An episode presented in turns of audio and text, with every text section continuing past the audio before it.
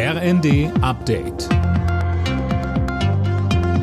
Stündlich neu. Auf den Punkt informiert. Ich bin Gisa Weber.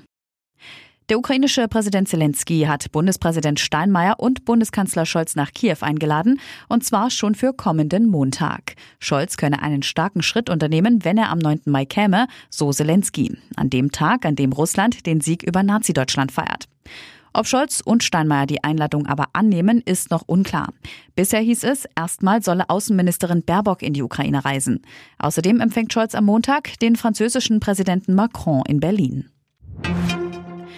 Die von Russland verkündete dreitägige Feuerpause am Azov-Stahlwerk im ukrainischen Mariupol endet heute Abend. Hunderte Menschen konnten in den letzten Tagen aus der Region in Sicherheit gebracht werden. Dem ukrainischen Präsidenten Zelensky zufolge ist die Stadt komplett zerstört. Auch heute sollen die Evakuierungen weitergehen. In dem von russischen Truppen belagerten Stahlwerk haben sich auch hunderte ukrainische Soldaten verschanzt. Was mit ihnen passiert, ist noch unklar.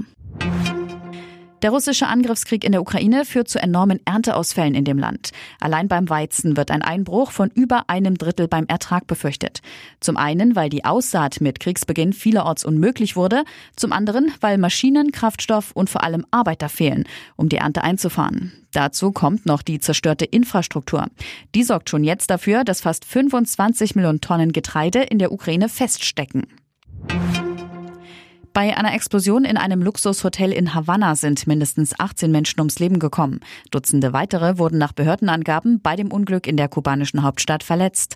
Mögliche Ursache für die Explosion ist ein Gasleck während Renovierungsarbeiten. In der ersten Fußball-Bundesliga hat Bielefeld am Abend beim VfL Bochum 1 zu 2 verloren. Den Bielefeldern droht damit der Abstieg aus dem Oberhaus.